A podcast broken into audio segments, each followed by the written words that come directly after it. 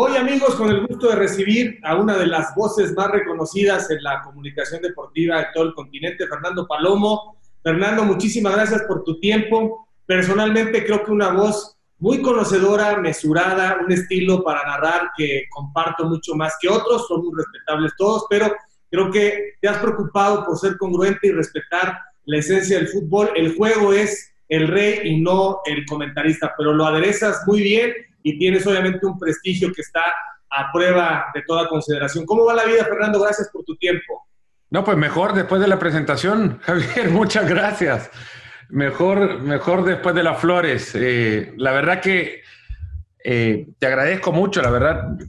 No voy a decir que crecí consumiendo tu, tu contenido, tu generación de contenido, pero sí eh, se convirtió en costumbre escuchar el noticiero de Televisa Deportes no sé, a las 10 de la noche podrá haber sido, no sé, y en el uso horario en el que estuviese, así trataba de escucharlo siempre, así que se convirtieron ustedes también en voces familiares para poder mantenerse informados. Muchas gracias de verdad por la, invitación a la charla.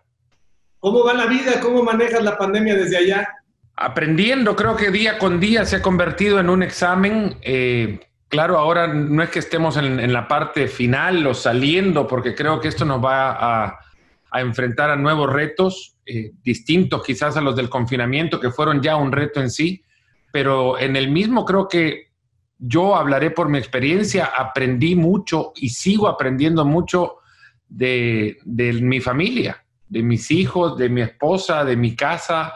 Somos y éramos antes muy caseros, muy de quedarnos mucho en casa y hacer muchas actividades en casa. Y ahora eso eh, se potenció, obviamente, pero me doy cuenta también de lo, de lo mucho que dejo tareas pendientes, porque desde el principio de la pandemia te puedo decir que tengo un listado de cosas que he querido hacer y de las 10 cosas en la lista habré hecho una quizás. Así que ni eso fue excusa para meterme a hacerlo en la tarea incómoda, por ejemplo, de limpiar la bodega de casa, algo que todavía no lo he hecho. Pero eh, un examen de que nos obligó a la introspección, en realidad a conocernos más, a saber qué hacemos acá y cómo podemos hacerlo mejor. En algún momento incluso hasta pensé que como sociedades íbamos a responder mejor a, este reto, a, convertirnos en más empáticos y tolerantes, solidarios. Y sin embargo, bueno, hay veces que da la sensación que la virulencia y, la eh, agresividad con la que muchas veces se comunican tantas cosas, no solamente en deportes, nos hace pensar que, bueno, no fuimos todos los que lo vimos así y que de a poco también pues se va recuperando lamentablemente esa normalidad. Sí, a ver si no terminamos estando peor, pero los buenos, los de buena voluntad, al final seguramente terminarán, terminaremos, yo espero, por imponer ciertas pautas. Fernando, a ver, cuéntanos un poco de tu vida. Sabemos que eres salvadoreño, ahí está la bandera atrás. Has dicho muchas veces, nunca negaré que soy salvadoreño, pues lo más faltaba, cada quien es orgulloso de su tierra. Voy a empezar con una pregunta así un poco especial. ¿Crees que en Centroamérica el medio mexicano de fútbol minimiza los esfuerzos del fútbol centroamericano? ¿Crees que somos soberbios los mexicanos para calificar el fútbol que se hace por allá? Pues no lo voy a generalizar, pero sí hay soberbias bien marcadas y definidas que en su estilo, creo, han convertido una costumbre el minimizar por desconocimiento también el trabajo de, países vecinos, que no por ser vecinos tienen que ser iguales, cada uno con sus recursos, pero, pero sí por desconocimiento creo que se tiende a, a minimizar, y es que en realidad hay una, y, es, y hay que enfrentarla también, y es que el fútbol de la región centroamericana es inferior al fútbol de México y eso lo conocemos todos, lo conocerán en cualquier otra parte, es totalmente reconocido y no es una verdad que hay que esconder, pero tampoco hay que hacer mejor al fútbol de México minimizando lo que en los países de Centroamérica se hace. Es una manera de, creo que ya instalada también como un lugar común de la narrativa periodística, no quiero decir del periodismo deportivo, sino de la narrativa periodística, el, caer en ese, en ese marco en el que por desconocimiento seguimos diciendo que los alemanes son unos tanques y los japoneses son disciplinados y los charrúas son guerreros y los brasileños son de samba y en España se juega con la furia. Esos ya son tópicos que quedaron instalados de, por décadas y ahora siguen replicándose en nuevas voces algunas con más fuerza, algunas con menos fuerza, algunas más violentas, algunas otras eh, quizás más ingenuas, pero no, no, no cambia. Y, creo que pasa todo por no conocer verdaderamente el, medio centroamericano que ha crecido en muchos sentidos, en otros no. no. Oye, a ver, platícanos un poco de tu historia. Eh, naces en San Salvador, tus padres ya nacen allá o llegan de España. ¿Cómo es un poco el origen de tu familia? No, nacen en El Salvador los dos, eh, ni siquiera en la capital. Nace mi madre en, la, digamos, capital cafetalera de El Salvador, la, sucursal del cielo, le llaman quienes de ahí han salido, de Santa Ana. Mi padre nació en Izalco, las, en las faldas de un volcán.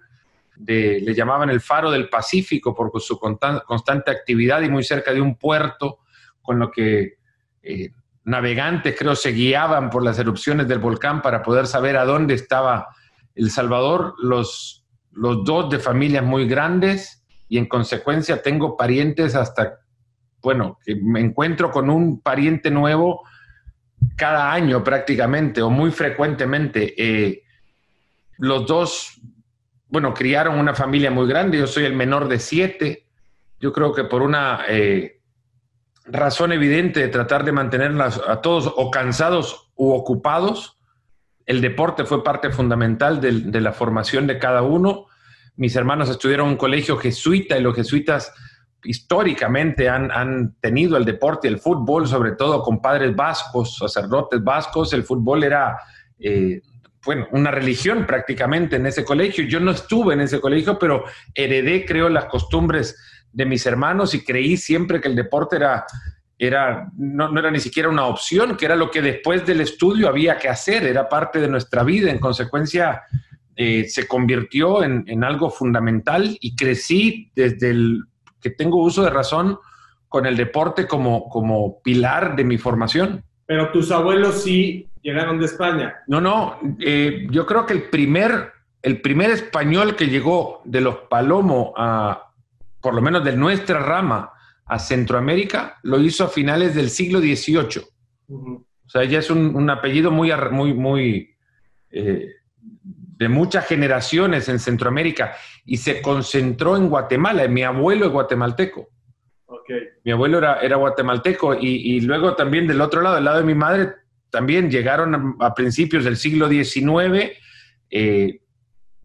a las Américas, digamos, a Cuba y de Cuba hacia Centroamérica, pero, pero no, no hay una línea muy, muy cercana con España. Creo que lo más cercano que tenemos es el mágico, que no es pariente nuestro, pero es casi un hermano. Y creemos que de Cádiz nacimos todos, salimos todos, ¿no? Oye, qué hacía tu papá? ¿Qué se dedicaba? ¿Cuál era la manera de sostener a la familia? Agrónomo, eh, trabajaba en la industria de la, de la agricultura eh, y café como hobby, digamos, para, darse sus gustos, pero, pero era la industria agropecuaria, fertilizantes, la que, lo, la que nos sostenía, básicamente, y sostiene, y ahora sostiene la tradición del café, eh, con un pequeño terreno en El Salvador que, ha sido nuestro, yo creo que una parte también fundamental de quién somos. Yo creo que no hay ninguno en la familia a quien no le guste el café y, y sepa respetarlo como, como, como los, no sé, o querer por lo menos las plantas de café y saber de dónde viene, porque en buena parte de ahí salimos. Yo, mi intención, y atrás, esta bandera, por ejemplo, la tenía mi padre en su universidad, en Michigan State, y la pintó él, o era pintada a mano, y él la guardó, y él, bueno, falleció hace veintitantos años. Mi mamá me la dio o me la dejó a mí, la enmarqué y la guardé acá. Pero al, lado de la bandera o arriba de ella está mi título universitario, y mi título universitario es de economista agrícola. Mm porque mi intención era regresar a El Salvador a, digamos, a, impulsar una nueva era, no, no, no, era una, impulsar nuestro café hacia un nuevo escenario, no solamente la producción, sino ya también la comercialización poco más eh, eh, detallada o, con, A ver, que en ese momento, cuando yo me estaba graduando, surgía también el, no digo moda porque se ha instalado y sigue, pero el café gourmet, digamos, al irse a tomar una copa, una taza de café era como tomarse una, copa de vino. A principios de los 90 empezaba esta cultura y esta industria. A mí me llamó mucho la atención ver cómo de a poco surgían eh, cafés, como en Europa ya instalado todo aquello, en Estados Unidos surgían cafés a donde poder ir a, sentarse, como el café de Friends, por ejemplo, ¿no? De la serie. Eh, con, la serie se llevaba, se, originó en un café y a mí me llamaba mucho la atención el poder tener nuestro café, llevarlo desde el, desde el árbol de café hasta la taza de café, que toda esa cadena fuera nuestra. Eh, pero el deporte, bueno, me termina ganando. ¿no? Pero eh, entonces tu papá ya tenía los medios, tuvo los medios para ir a estudiar a Estados Unidos y tú también estudias tu carrera en Estados Unidos. Sí, sí, sí. Eh, a ver, no, no es que sea una familia a la que le sobraba los recursos, pero sí algo mi papá nos enseñó y nos dijo en repetidas ocasiones que él herencia no nos daría más que la educación. Y fue tal cual. A ver, la otra herencia que nos dejó es que, se, es que falleció sin deudas no llegó nadie nunca a cobrarnos un centavo y con un apellido para, bueno, por fortuna no hay nadie que, se, pueda decirnos nada. Bueno, podrá decir que no le caemos bien o por la forma, pero alguna metedura de pata no hay. Entonces, eh, en ese lado, a ver, errores, claro que sí, errores y, tropiezos y, y seguro eventos que quisiéramos no haber, no haber estado involucrados en ellos, porque errores todos tenemos. Eh, pero creo que dentro de todo sí un, apellido con el que, bueno, no solamente nos deja de herencia, sino de, responsabilidad, que es, continuar con la línea de rectitud con la que él se manejó toda, toda su vida. Y se te, se te fue joven, se te fue cuando tenías 25 años, poco menos, ¿no? 22 años. 22 años. Yo estaba en la universidad y, nunca me, bueno, me vio cuando yo hacía esto de hobby, porque yo empecé por la, no sé, tosudez de alguien que creía sabía más de los que estaban del otro lado de la pantalla. Como ahora en centenar de ocasiones, semana a semana, nos hacen ver los tuiteros, ¿no? Que saben mucho más que nosotros. Pues yo sin Twitter, sin otras herramientas, más que la, la voluntad o la, o una personalidad, qué sé yo, no, no la quiero llamar arrolladora para no, no, que no suene como, eh, tampoco quiero ser falso, humilde, ¿no? Pero bueno, sí, no me detenía nada. Y en un momento dije, bueno, van a empezar a hablar de, de Juegos Olímpicos. Y yo creía con 16 años saber muchísimo de Juegos Olímpicos, al punto que llegué a tocar la puerta del Canal 4 en El Salvador, socios de toda la vida de Televisa. Eh, y a ofrecerles mi, conocimiento sobre Juegos Olímpicos. Antes lo había hecho con el fútbol americano. Sabía, bueno, tenía, había seguido mucho la temporada del año 87 a 88 y les dije que si tenían información o si, necesitaban información para sus narradores, que yo se las podía proveer. Mm. Eh, me dijeron que esa temporada del Super Bowl sería narrado por, o la señal sería tomada de la televisión mexicana.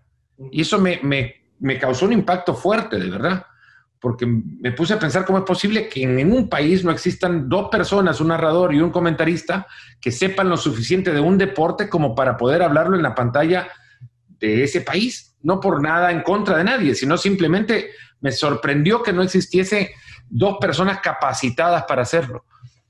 Me ofrecí con la información para los Juegos Olímpicos de Seúl 88, abrieron las puertas y ahí conocí otro mundo mientras el canal estaba pasando noticieros o telenovelas, yo ya estaba viendo la señal en vivo desde Seúl, aunque fuesen eventos que a muchos no les generaban atención alguna, preliminares de remo o clasificatorias de natación con el primer hit entre nadadores de Madagascar y de Singapur. No a nadie más que a alguien como yo le interesaba ver eso. Y entonces me llegaba a las noches a ver la señal en vivo de múltiples deportes y eso fue descubrir otro mundo. La tele no era lo que yo veía en mi casa. La tele era todo lo que se podía generar en un salón de producción para que luego se emitiera a las televisiones. Entonces eso ya me abrió otro espacio.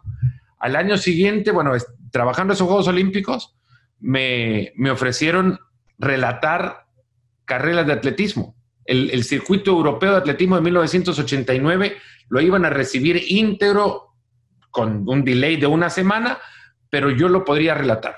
No tenían a nadie que lo relatara y que conociera atletismo como, como yo. Y me ofrecieron la oportunidad y de ahí, bueno, se convirtió todo eso en un hobby. Eso lo vio mi papá. Lo vio mientras, bueno, lo, lo hice, me fui a la universidad y lo hacía los veranos como hobby. Y, y, bueno, regresaba a estudiar y nunca más pensaba en eso hasta que volví a El Salvador y en el 92 hice los Olímpicos y en el 94 los Juegos de la Amistad, aquellos Goodwill Games que hacía eh, Ted Turner. Y, y así era un hobby, era prácticamente la oportunidad de ver más de lo que podía ver si solo me quedaba en casa recibiendo lo que la tele me mostraba, ¿no? Pero estás hablando entonces de alguien que desde niño no solamente practicó el deporte porque tienes marcas para tu país, no sé si todavía se conserven, eras un lanzador de jabalina, un atleta pues, y al mismo tiempo alguien que recababa los datos, que tenía la información, o sea, tener la parte teórica y la parte práctica. Eso es tener pues potencialmente alguien ideal para no solamente tener los datos, sino saber qué se siente y cómo se mueve el cuerpo, la mecánica, en fin, eh, diferenciar resistencia de fuerza, de potencia, que son términos que los comentaristas de pronto eh, mezclamos y la gente se queda con que es lo mismo, ¿no? O sea, estábamos hablando de un genio, pues. No, no, no, tanto así no, porque... estábamos hablando de alguien que, que rompe, o sea, Primero, normalmente son exfutbolistas que quieren dedicarse a comunicar y no saben comunicar. En tu caso, había una capacidad de elocuencia, una capacidad para comunicar. Al mismo tiempo, había sido un atleta y estabas actualizándote permanentemente. Era curioso, un curioso apasionado. No sé con qué, o un apasionado curioso, no sé si puede venir eh, en orden esas dos, pero yo soy, estoy convencido y, y alguna vez lo escuché en una quisiera en este momento recordar exactamente a quién se lo escuché, pero me pareció una definición maravillosa de ah, Monchi, director deportivo del Sevilla, eh, hablando sobre a quién él contrataría para eh, llevar como ojeador y trabajar bajo su, bajo su mando, digamos. Eh, y él decía que él contrataría antes, antes de contratar al experimentado o antes de contratar al estudioso, él contrataría al, apasionado, mm. porque sabe que con la pasión puede aprender y seguro se va a quedar por mucho tiempo. Mm. Y esa, eso fue lo que a mí, bueno, algo en mí creció, que era la pasión por, por esto. Y, a mí me decías, había, por ejemplo, una temporada de, de, hockey sobre hielo, jamás había visto hockey sobre hielo, habría tenido 12 años y me tiré toda la temporada de los Calgary Flames, que no sé por qué, yo creo que era la única señal que llegaba a El Salvador. Veíamos todos los partidos de local de los Calgary Flames y hasta no entender el juego, no dejé de verlo. Ahora entiendo hockey sobre hielo, no sería capaz de relatarlo, ni soy conocedor, ni mucho menos, pero lo entiendo. Y así múltiples eh, ejemplos. Eh, eh, no me quedaba con la duda de nada. Me quería, era preguntón, eh, me gustaba mucho leer. Me iba a meter a las oficinas del Comité Olímpico en El Salvador y le llegaban revistas. Sabía cuándo llegaba el correo y no sé si era un jueves, ahí estaba el viernes a la tarde, después del colegio, leyendo las revistas. Aparte, las oficinas quedaban cerca del Estadio Nacional donde entrenaba. Entonces, después de comer la digestión, nacía leyendo revistas en el Comité Olímpico. Veía libros que soñaba algún día con tener y ahora por fortuna esos libros los consigo, los compro y los tengo conmigo, porque eran los libros con los que yo aprendí de esto. Eh, yo en Los Ángeles 84 tenía, sí, 12 años, los vi en casa de mi tía en, en Miami, grabé todo, grabé todos los Juegos Olímpicos, todo lo que se te ocurra mi tía incluso me decía, a ver, pero este niño no sale de la casa. Yo digo, tía, que quiero ver. Hizo, sacó con, con, con una extensión cable suficiente para poner la tele en el jardín, para que por lo menos estuviese en el jardín y no respirando el aire acondicionado.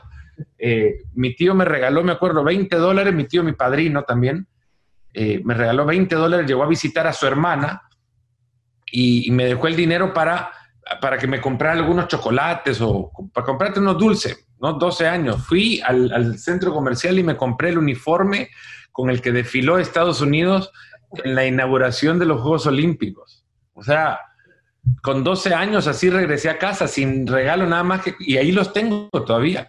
Y, ahí los tengo y ahora me ves en, enfermo, no le genio, enfermo. Me ves en eBay y, me pongo a buscar si tienen eh, sacos, el saco de los jueces de los Juegos Olímpicos de Los Ángeles. Y ya cuando viene acá y lo veo, digo, por Dios, ¿pero qué estoy pensando? O sea, esto es de alguien que ya no vive. ¿No? Bueno, ¿y para qué lo uso? No, lo, no sé. Algún día abriré algún museo virtual o algo así.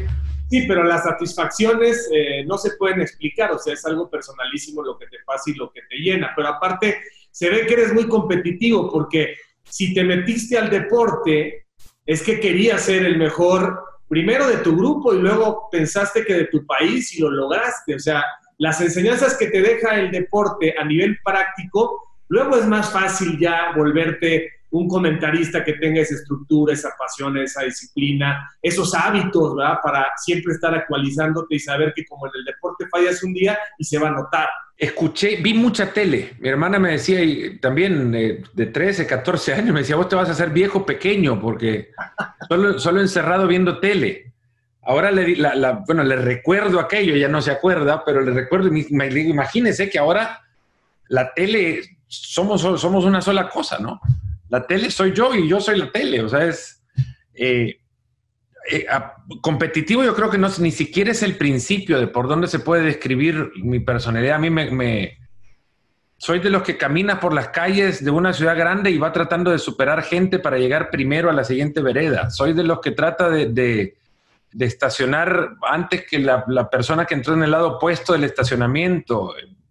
Voy con, trato de ganar todo. Soy regularmente segundo, tercero, cuarto, hasta último puedo ser, pero me, me duelen perder hasta los fantasies. o sea, es, un fantasy puede trastornar mi estado de ánimo, es así.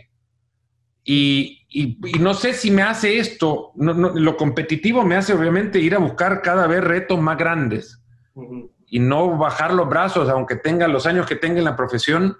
Eh, trato de seguir haciendo lo, no sé, mejor lo que hago para hacer el mejor partido posible, que creo que todavía no lo he hecho. Crecí escuchando grandes voces, Howard Cosell, bueno, Sonia Larcón, yo veía mucha televisión mexicana también, eh, eh, el mago Setien, a Beto Murrieta, bueno, por fortuna tuve la posibilidad de trabajar con él, a, don Jacobo Sabludowski tuve la posibilidad de conocerlo y vi grandes personalidades de la televisión deportiva que influyó en mí, de los locales, de los de México, que consumía mucho territero, de la televisión estadounidense y quería ser como ellos, no por estar en los lugares en los que ellos estaban, sino por contar las historias que ellos veían. Eh, y eso es lo que, lo que le digo muchas veces a, estudiantes o jóvenes que quiero ser periodista deportivo. ¿Para qué? ¿Porque querés estar en la cancha y verlo desde cerca? ¿O porque te apasiona contar lo que ves? A mí me apasiona contar lo que veo, aunque lo vea en la tele en un estudio de Bristol, Connecticut, donde regularmente estamos, y más aún ahora con la, con la pandemia y las restricciones de viaje, estar ahí, yo me sumerjo en el lugar. Ahora, no me lleves al estadio porque ahí sí no paro de hablar, ¿no? E-, eres, eh, te veo más como un Bob Costas a ti, o sea, que, como que fuiste muy... Habemos muchos que no podemos diversificar por falta de capacidad, es decir, yo no me considero más que conocedor de dos o tres, pero hay gente que es muy completa y es tu caso, conoces verdaderamente a fondo varias disciplinas, pero además de inmediato se nota que eres un tipo que lee de política, que lee de cultura general, que no se quedó solamente en el tema del deporte y en tus transmisiones das contexto, ¿no? Tratas de ampliar un poco la información y que la gente sepa que hay la confianza de saber que es alguien que está pues medianamente enterado de todo un poco y no solamente de deportes. Es así como tratas de informar. Es así como trato de estar al corriente de lo que mis hijos ven. ¿No? Eh, aprendí mucho en la escuela argentina, a donde comencé con ESPN en el 2000, de 2000 a 2003, que quien solo de fútbol sabe no sabe de nada, ¿no? Y me llamaba poderosamente la atención ahora hablando de lo competitivo que soy, por ejemplo estar en mesas de café con colegas y sus amigos que me presentaban mientras me, acomodaba, digamos, a la, ciudad y, a la sociedad, eh, lo mucho que hablaban de muchas cosas. Y, yo no conocía de muchas cosas. Y me enteré de la, de la debilidad que en ese momento mi maleta no arrastraba un bagaje cultural muy grande.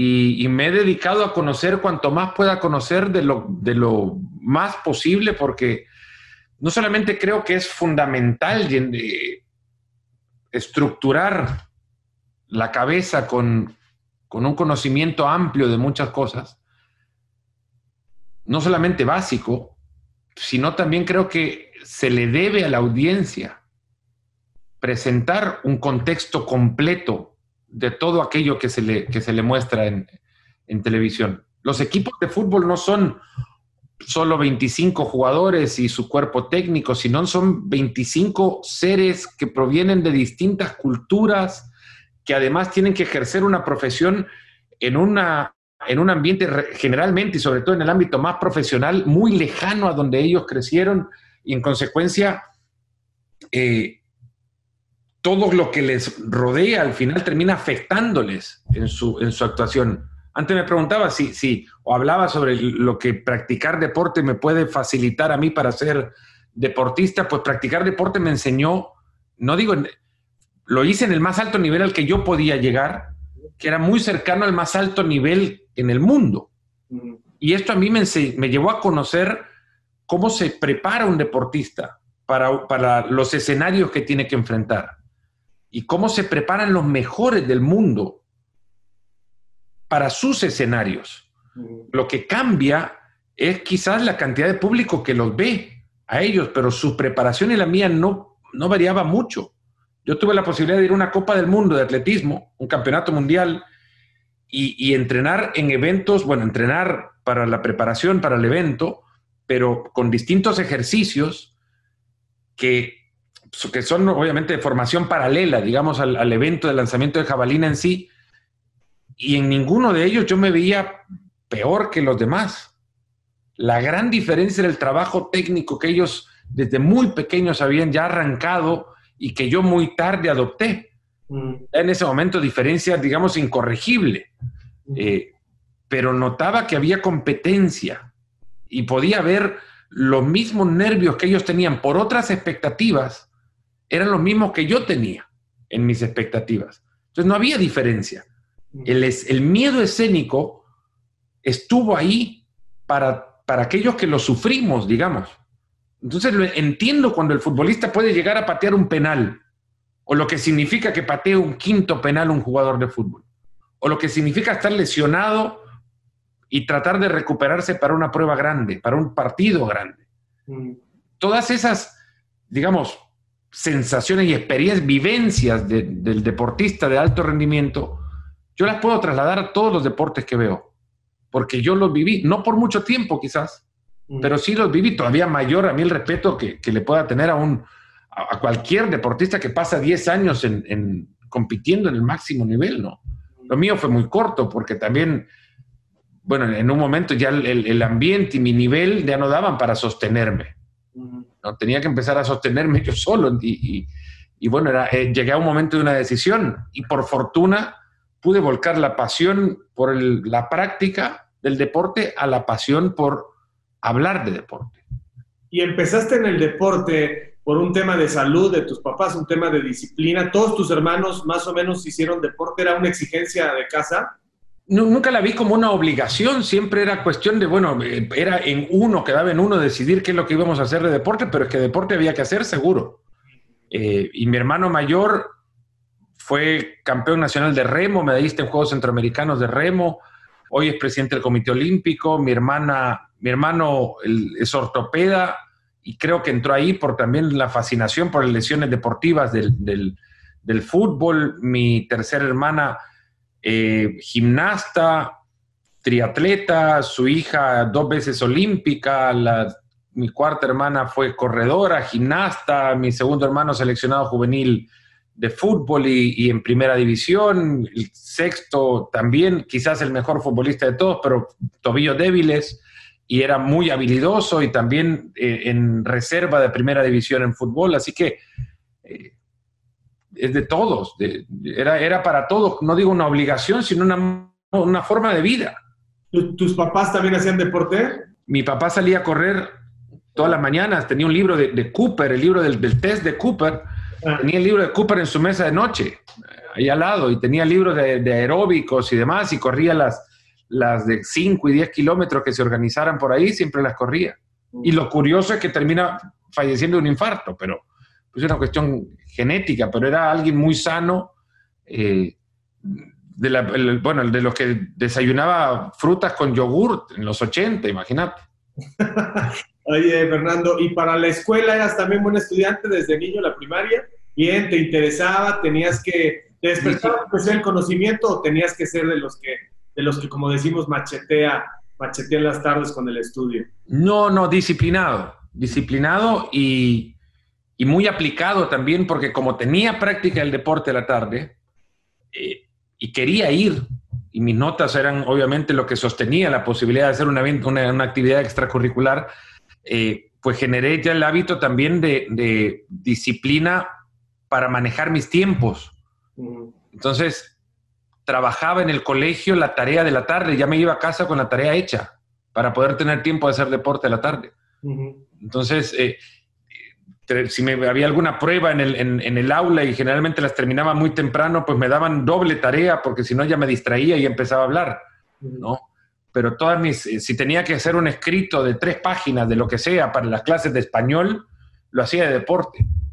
Si tenía que hacer algún trabajo para estadística, lo hacía de deporte. Todo, todo.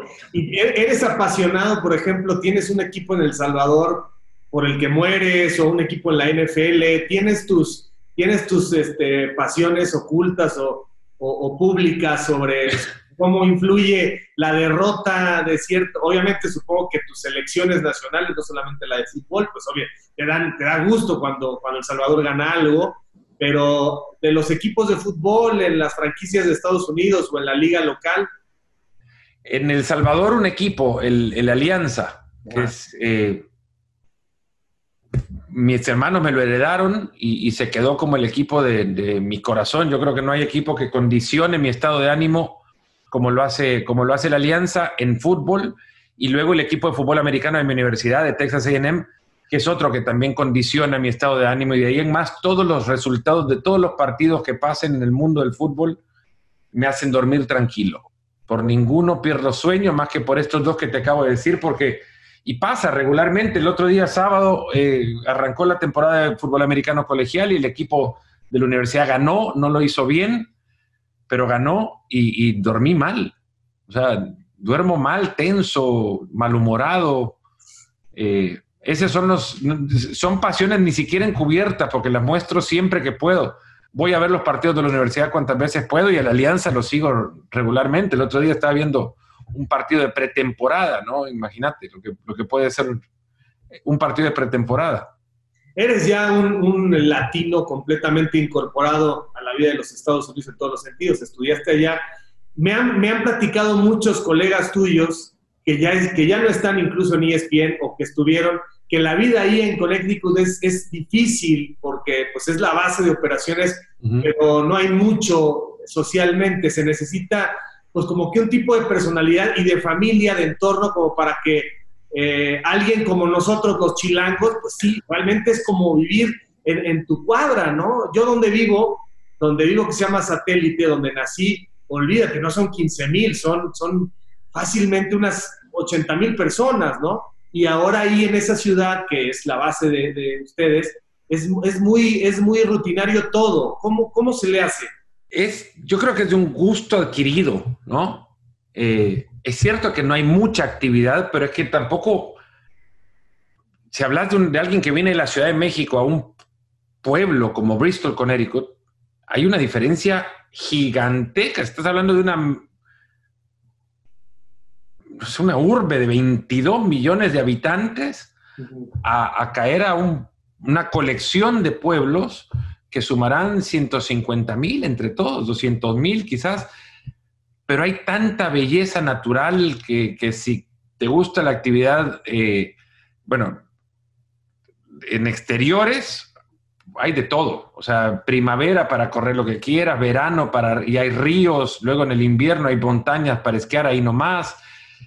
Eh, y sí, nosotros no somos de, gran ciudad, por mucho que mi esposo y yo vengamos de San Salvador, eh, nos, nos, encantó vivir en México, en Buenos Aires, pero eran condiciones muy distintas en nuestras vidas en los momentos en los que vivimos ahí, esta ciudad es, este, bueno, estos pueblos son ideales para criar una, una, familia como la nuestra, creo yo, y además, como antes te contaba, somos muy caseros, entonces es de pasar mucho tiempo en casa y hacer muchas cosas en casa, ¿no? Entiendo a quienes les pueda costar que lo puedan ver que es, que es que no hay actividad y no hay nada que hacer. Yo le he encontrado, mira que ya tengo 16 años acá, y le he encontrado un gusto a todo, 15 años creo le he encontrado gusto a todo. Es cierto, el invierno puede ser pesado, pero de ahí aprendes a esquiar y se te va. No que se te vaya el frío, pero ya, ya por lo menos encontrar una actividad con la cual convivir con el, con el invierno. ¿Cuántos años de casado llevas? me tenías que hacer esa pregunta, 18. Y tienes que responder la fecha porque si tu mujer ve la entrevista y no te acuerdas de la fecha, exacto. 13 de julio del 2002. A veces me han cruzado los cables y le he mandado flores en el en el día, pero de, un mes equivocado. O sea, es una cosa. Ha pasado, ha pasado. ¿Y es salvadoreña que te acompañó a la universidad o es alguien de toda No, no, la conocí ya después de, La conocí sin trabajo. Es más, yo. Yo sin trabajo. Eh, sin la posibilidad, creo, de ESPN aún. Si existía, sí existía, pero muy lejana. Y, surgió todo cuando, cuando nos conocimos, fue surgiendo la posibilidad de venir a, a ESPN, así que empezamos también mucho tiempo de, de lejos, pero eso, eso duró poco y ya después ya, ya nos casamos. ¿Y ella qué hace? ¿Dedicada a los niños? Es, bueno, a, a los cuatro, tenemos tres y yo. Es, es, es lo mejor que me pasó, porque es un pilar fundamental para todos. Aquí en esta casa no suele suceder nada sin que ella lo sepa, porque ella sabe de todo, sabe dónde está todo. hoy a la mañana, por ejemplo, tenía que rellenar unos hoyos en el jardín porque las perras, que además tenemos dos perritas, eh, están persiguiendo eh, ardillas, que, topos que están abriendo unos hoyitos en el, en el, jardín y las persiguen, pero abren hoyos más grandes, hacen cráteres. Entonces, nada, anda buscando tierra para rellenar esos hoyos y sabía ella perfectamente dónde estaba la tierra que yo había comprado y que yo había puesto en su lugar y se me había olvidado dónde estaba. ¿De qué edad son tus hijos, eh, Tiene el mayor tiene 15, nació en México, en la Ciudad de México, cuando vivíamos allá. El segundo tiene 13 y Valentina, la tercera, tiene 10. Y allí en ESPN, eh, entiendo que es un modelo muy diferente al que, al que yo conozco, al que yo viví. Pero, por ejemplo, ¿tú podrías tener una posición ejecutiva con el tiempo? ¿Te interesaría a ti si te lo ofrecieran? Yo creo que en, en otro momento lo habría negado rotundamente, Ahora la pensaría porque sí me parece muy atractivo el momento de la industria como para estar en el lugar en el que se toman las decisiones, eh, pero no, la estructura no, no tiene, no, no, hay, costumbre acá de, talentos involucrados en el área administrativa de la, de la compañía, que es algo que, que, es más, te preguntaría si se puede ahora cómo se convive con ello, porque debe ser un, un un choque, y sobre todo en el manejo de tantos egos como lo son los egos de los talentos, ¿no? como lo somos. No sé. Tomar una decisión cuando te pone a ti a la cabeza de alguien que cree que tiene que estar en ese lugar debe ser extremadamente complejo. No sé, no sé cómo pasó, este, Fernando, porque yo tenía 30 años, 29 para 30, me dijeron vas, y obviamente con mucho apoyo y con la idea de hacerme caso en muchas cosas, y hoy con el paso del tiempo vemos que pues a lo mejor era disparar 10 y pegarle a 3, pero eran buenas, aunque se perdieran 7 tiros, había que confiar. Y la verdad es que sí, es muy complicado porque hay muy pocos espacios y hay muchos comentaristas, entonces sí era una posición muy desgastante. Fueron 15 años y bueno, pues ahí quedaron algunas cosas positivas y otras que seguramente eh, nunca se volverían a hacer. Es complicado, sí, ese papel, pero fíjate, no es lo mismo a los 50 que vas a ir a los 50 en algún momento que a Casi.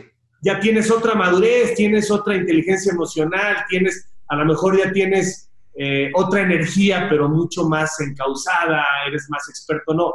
Este, muy buena pregunta, pero no, no, sé, cómo, no sé cómo pasó.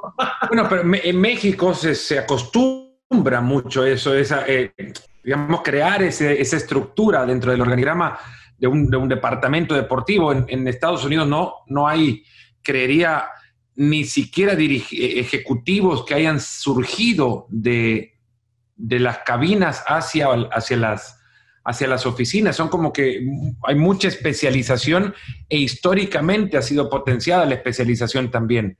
acá, y bueno, yo tuve la fortuna de conocer a, Jeff Mason, que trabajó con Rune Aldrich, quien fue quien creó Monday Night Football en ABC, y de tener charlas con él y de, y de caer en el grupo de los, de los que él hablaba o, de, o de, del grupo de quienes personas con las que él podía hablar, que no eran muchas, yo le saqué y traté de sacar muchísimo jugo justo a eso, a la elección, porque él, por ejemplo, en algún momento le toca elegir o ser parte de la del grupo que define quién conduce el escritorio que va a tratar la situación de los israelíes en Múnich en 1972. Entonces, es como te digo, la experiencia, el conocimiento o la pasión. Y no sé por quién se fueron, pero la pasión con la que Jim McKay llevó adelante un momento tan complejo que a todos creo que le tendría que servir de, enseñanza, o cuando menos, o escuela, para cómo tratar situaciones de crisis en televisión y comunicar hacia la televisión, tiempos distintos, obviamente. Eh, pero ese tipo de decisiones tomaban y, me, ahora que me preguntas eso, me llama mucho la atención estar en esa posición. Ahora hay que generar también un, crecimiento en la estructura para poder llegar a esos lugares, ¿no? No sé si estoy en la edad todavía. No, sí, pero yo te veo perfectamente, eh, a ver, no te veo, no quiero decir, no quiero decir topado, pero creo que, creo que has hecho, o sea, lo que haces como comentarista lo estás haciendo y lo estás haciendo muy bien desde mi punto de vista, ¿no? Y creo que el, el mejor juez eres tú. Y sí te veo con la capacidad como para invertir en un equipo de fútbol o para dirigir un nuevo medio de comunicación o como para invertir en algo que sea disruptivo y completamente tu sueño. Es decir, quién sabe si con el tiempo Fernando Palomo va a seguir 10 años más diciendo, sigo narrando el fútbol americano, sigo narrando la Champions, o, o puede ser eso y algo más. Ahí te lo dejo. Sí, no, no, y esto te digo es, es obviamente y no porque lo contemple con seriedad, pero claramente este momento que todavía pasa, ¿no? después es como nosotros convivimos socialmente con la pandemia, pero la pandemia está todavía y, y creo que hay muchas industrias y la nuestra, sobre todo los medios de comunicación, independientemente de la especialización del medio, los medios de comunicación ahora mismo están viviendo ya una, una revolución, un cambio dramático, acelerado por, por los momentos de apremio económico a los que te llevado, a los que ha llevado a muchas empresas e industrias ya instaladas eh, el, el tema de la pandemia, pero no niego que no es algo que se tenga que contemplar y si, y sí, o sea, lo hago, lo hago permanentemente, ¿en qué sería bueno? Me, pregunto, ¿no? ¿Qué, ¿Qué podría ser que lo haga tan bien que sea sustentable, ¿no? Y, sostenible, además. Eh, pero sí, llama poderosamente la atención porque ahora, antes que, han, surgido muchísimos medios, muchísimos espacios, no sé, ¿hace cuánto comenzaste con este emprendimiento del, de las charlas? No, no tiene, justo empezó con la pandemia, justo empezó y, ha resultado muy eh, útil, yo diría, y muy divertido para la gente el hacer esta cosa tan elemental que es, bueno, este que lo oigo en las narraciones con Kempes, ¿de dónde viene? ¿De dónde surge? ¿Qué hace? ¿Quién es? ¿Qué siente? ¿Qué piensa? Y, mira que, que en realidad son de esas cosas que dices, parece que todo está inventado, pero no. Siento que hay mucho camino. Cuando menos es mi caso, siempre estoy pensando qué cosas nuevas y te digo, unas no van a funcionar, pero sí creo que hay todavía mucho y creo que, creo que mucho más de lo que creemos. O sea, creo que el, el abanico de la creatividad todavía es monumental como para que la gente se sienta satisfecha con los contenidos, con las propuestas, etcétera, ¿no? Por ejemplo, yo en México veo, en México veo, Fernando, muy pocas plataformas digitales que valgan la pena hablando de contenido deportivo. Y no quiero ser yo soberbio, hay muchas, pero creo que se podría armar una o dos completamente diferenciadas y que hay un público que está ansioso de tener una cosa distinta a lo que hay. Claro, ya en la receta está el encanto, ¿verdad? Pero yo creo que tú eres de esas personas que, que seguramente están siempre con, con las ideas, ¿no? Hay mucha inquietud, sí, porque aparte nunca se me ha, por fortuna, nunca se me ha terminado eso que a mí me llevó a tocar las puertas del Canal 4 en El Salvador, que es la sensación de que las cosas se pueden hacer mejor. Y, y tampoco quiero sonar soberbio, yo creo que he hecho muchas cosas que yo mismo considero que podría haber hecho mejor. Y en consecuencia quisiera ahora, dentro del nuevo escenario, otra oportunidad para, para hacerlas como ahora creo se pueden hacer para que sea un mejor producto. Eh, eh, soy convencido también que hay, y sobre todo, porque ya no es elitista el acceso a la comunicación, ya no es necesario tener un aparato de televisión costoso, porque ya ni costosos son, sino en, un teléfono móvil puedes consumir contenido. En consecuencia, hay público para todo. Hay público para todo. Hay público para lo malo, pero hay público para el contenido que yo quisiera consumir. Yo quizás estoy en el, en el, en el proceso también de pensar, no por una ejecución próxima, porque estoy muy contento donde estoy, la verdad, eh, pero sí pensar en cuál sería eso que a mí me gustaría ver y en qué podría yo, qué podría yo aportar para generarlo y que exista. Mm. Y, los contenidos son el rey ahora, tú lo sabes, o sea, las, las plataformas, como se llamen, los networks o las cadenas de televisión ya dependen de los productores, dependen de los comentaristas, dependen del guion. Entonces, hoy empieza a ser menos importante, parece que no, la vía, porque hoy, hoy están extendidas las vías de millones de personas que hacen un buen contenido o que hacen, como dices, un contenido malo, Ya es cuestión de gustos, pero que tienen una rentabilidad brutal y, creo que hay mucho talento que encontrará rápidamente su causa. Te quería preguntar yo algo, Fernando, tus narraciones.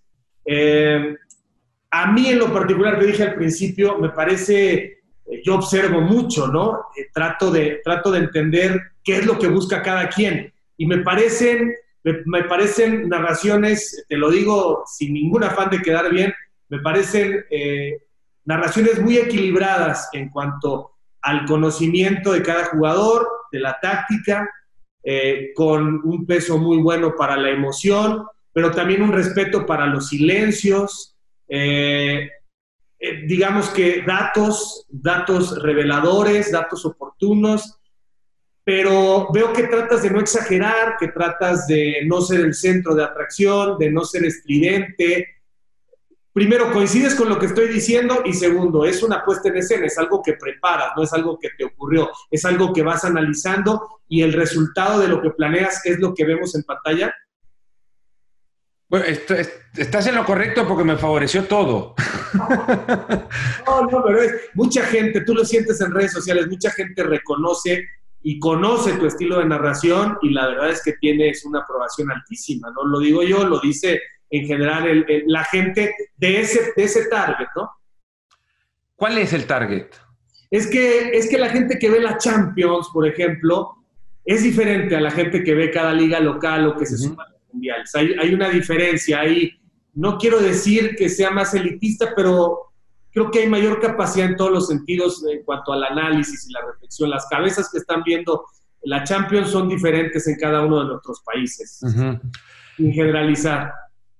Yo lo que, lo que hasta ahora creo construido no se ha desviado de lo que a mí me llevó a ver televisión y a respetar a las personas que antes te mencionaba, eh, por lo que me transmitían que era una, con muy buena dicción, con buen uso de las palabras y con respeto, sin ser protagónicos, con respeto a lo que estaban viendo y me trasladaban la historia detrás de aquello que yo estaba viendo, porque mira que ha sido desde que la televisión y el, deporte se encontraron en matrimonio, eh, la gran discusión es cómo decirle al televidente algo más de lo que ya está viendo.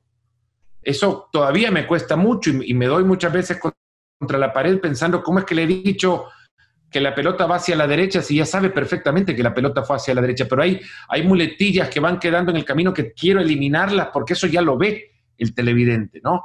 Eh, ¿Por qué razón va hacia ahí? Eso no lo ve, pero no es mi tarea, es la tarea del comentarista. Eso también he tratado de aprenderlo y no dar respuestas a las preguntas que yo, que yo formulo, que también antes era muy de preguntar y responderme la misma pregunta, o sigo siéndolo, pero por lo menos ahora ya soy consciente que lo hacía. Creo que hay que, hay que entregarle al televidente toda la información necesaria para que pueda entender el contexto de lo que está viendo aún así sea un partido por la segunda fecha de un torneo o así sea una final. ¿Y a dónde está para verlo? Me pasó ahora en Lisboa, por ejemplo, no haber ido, pero haber estado en Lisboa y en, otras ocasiones y haberme sentido con la obligación de instalarme yo en esa Lisboa y llevar al público algo de Lisboa, porque por algo esa ciudad quiso ser sede de estos partidos sin público, para que se conociera por lo mismo, también en cualquier ciudad en donde juegan partidos de selección o competencias atléticas o incluso Juegos Olímpicos, hay que llevarle a la gente todo aquello que rodea lo que no ven. ¿Qué ven en la cancha? Lo que no ven son las tribunas y, lo que rodea. Y lo que no perciben es el olor del estadio eh, eh, o, el ruido de los aplausos, no lo logran percibir con, con total dimensión. En consecuencia, es mi tarea llevárselos. ¿Y qué significa lo que van a ver? ¿Qué significa que, un jugador patee un penal? Yo trato de, sacar las estadísticas de penales de cuantos jugadores pueda o considere sea necesario para poder ilustrar en el momento de que un penal pase en el partido, yo sepa perfectamente cuál es el historial del, jugador que va a patear ese penal o, las jugadas de, de córner o balón detenido, trato de saber cómo la juegan, perfilar a los jugadores, por qué se mueve un jugador en la posición en la que se mueve. Entender el fútbol es algo que yo no voy a lograr conseguir. No por no haber jugado, es porque creo no hay vida para entender cómo un equipo se mueve como un ser viviente, ¿no? Es, es, y cómo se logra comunicar entre sí una voluntad con otra para ser homogéneos y actuar de la misma forma todos y hacia el mismo destino. Eso para mí va a ser no incomprensible, sino infinitamente inentendible, mm. si, me puedo dar a entender. Eh, porque no creo que se pueda llegar a comprender, o infinitamente incomprensible, a eso quería llegar. No, puedo, no se puede llegar a comprender todo el fútbol cuando, cuando es algo que va cambiando permanentemente un equipo no es el mismo nunca, nunca, eh, porque hay factores que lo afectan. El Bayern perdió su invicto y entonces me, reclaman y ahora ya no crees que es el mejor equipo del mundo, lo sigo sosteniendo. Pero es que jugó 72 horas después de 120 minutos intensos en una final y cambió los jugadores y ya no son los mismos. Entonces todos los equipos cambian permanentemente. ¿Cuánto llegan a cambiar es lo que los dimensiona? Si cambian, si sus picos y valles son muy altos, muy, muy distanciados uno del otro, o si es un equipo de muchos picos o regular en mesetas continuas del mismo juego, pues esa es la, personalidad de ese equipo. es algo que para mí me parece, como es un ente viviente y se mueve y, se modifica continuamente, pues el fútbol para mí será jamás comprendido en su total dimensión. Pero mi intención es llegar a alcanzar la mayor comprensión posible en cada escenario. Oye, y entonces por lo que dices, no jugaste fútbol más que de manera, te encanta jugar, pero no eras hábil. No, no, no. Es más, cuando lo dije alguna vez, yo jugué y me dijo un futbolista, no, vos peloteaste.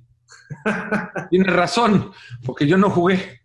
Yo no jugué, pero respeto infinitamente a los, a los jugadores y, me disculpo si alguna vez hice broma de algún gesto erróneo de ellos, porque también un, Kike Wolf una vez me dijo, Fer, nunca diga, ah, si a mí me queda esa pelota, le pegó como yo le hubiese pegado. Me dice, vos nunca le hubieses pegado así, porque no sos futbolista, ni fuiste.